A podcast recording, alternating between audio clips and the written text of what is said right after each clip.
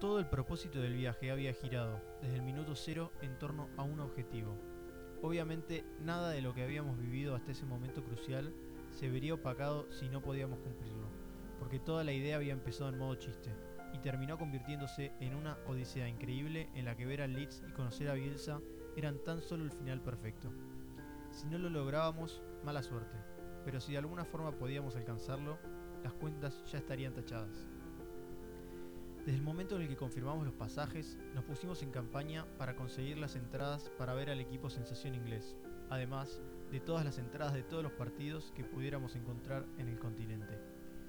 En los 17 días en los que íbamos a estar en Europa, pasaríamos por tres fines de semana. En uno no había fútbol por la fecha FIFA, pero logramos rebuscárnoslas para conseguir ir a ver el único partido de toda la ciudad de Londres de ese fin de semana, el Leyton Orient ante el Walsall, ambos partidos de la cuarta división. Llegamos tarde porque nos confundimos de hora, pero vimos lo mejor, aunque eso quedará para otra historia. El fin de semana siguiente no pudimos coincidir con ningún encuentro. Analizamos todos los fixtures de todas las divisiones del continente, pero se nos hizo imposible encontrar un partido cerca de las ciudades en las que nos íbamos a encontrar por esos días, que eran Ámsterdam y Dublín. Sin embargo, en el calendario del siguiente sábado pudimos detectar finalmente el partido que estábamos buscando, el que más nos importaba de todos, el del Leeds del Loco Bielsa. Con todos los pasajes sacados, estábamos rezando para que el equipo jugase de local. La suerte no nos sonrió con eso, pero sin embargo, nos hizo un guiño, ya que el partido sería en Sheffield, a algunos kilómetros de Leeds, lo que hacía posible un ir y volver en el mismo día sin ningún problema. Ahora solo nos faltaba conseguir las entradas.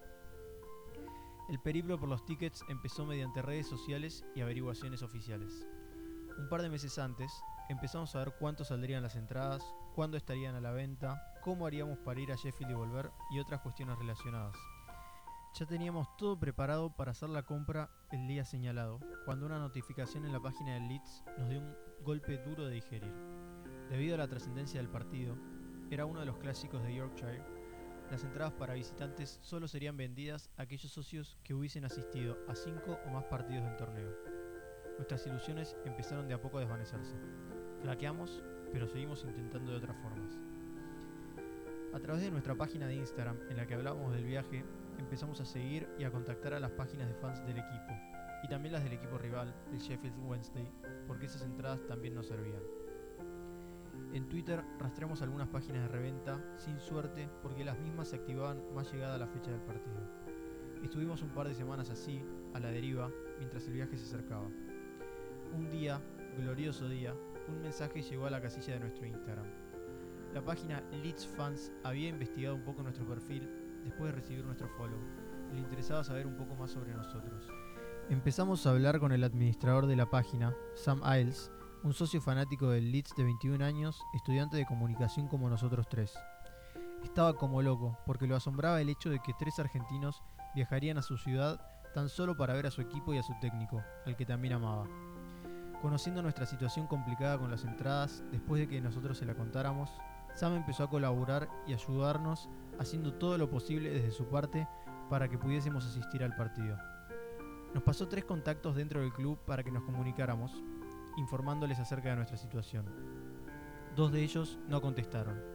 El tercero era Styx, uno de los hombres más queridos por los jugadores del plantel y el principal responsable de que un mes después estuviésemos sentados en Hillsborough mirando a Liz de Bielsa. El 25 de septiembre, 18 días antes de partir de Buenos Aires a Londres, le envié un mail bien redactado y en consentimiento genuino relatándole nuestra historia, quiénes éramos y qué iríamos a hacer en Inglaterra. Solo 7 minutos tardó Styx en contestar. Nos dijo que sería difícil tanto conseguir entradas como llevarnos a conocer a Bielsa, por ser un partido de visitante en el que ellos no se encargaban de nada, pero nos pidió que nos mantuviéramos en contacto para poder ver si algo se podía hacer, más cerca de la fecha señalada. Ese mismo día hubo un par de mails más con averiguaciones y pedidos de información, que finalizaron con nuestro Salvador anunciando algo que nos dejó con buenas sensaciones a futuro. Nicolás, ya le conté a Marcelo sobre ustedes. Veremos qué podemos hacer. La semilla estaba plantada. Solo quedaba seguir intentando por otros medios y esperar.